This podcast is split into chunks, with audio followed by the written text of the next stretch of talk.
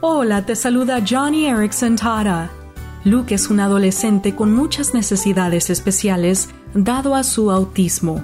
Cuando su madre, Lorraine, sale en público con Luke, siempre está tensa y nerviosa. ¿Qué pasa si Luke tiene un berrinche en la tienda? ¿O si algo lo molesta en el restaurante y se pone hecho una furia? Lorraine se preocupa constantemente. Sin embargo, todo eso cambió cuando Lorraine y su familia asistieron a nuestro retiro familiar. Lorraine quedó asombrada de la forma en que nuestros voluntarios se preocuparon por su hijo y sirvieron con tanta alegría. Romanos 15 dice, acéptense unos a otros, como Cristo los aceptó a ustedes. ¿Quieres servir y aceptar a niños como Luke? Aprende cómo involucrarte tú y tu iglesia al visitar johnnyradio.org.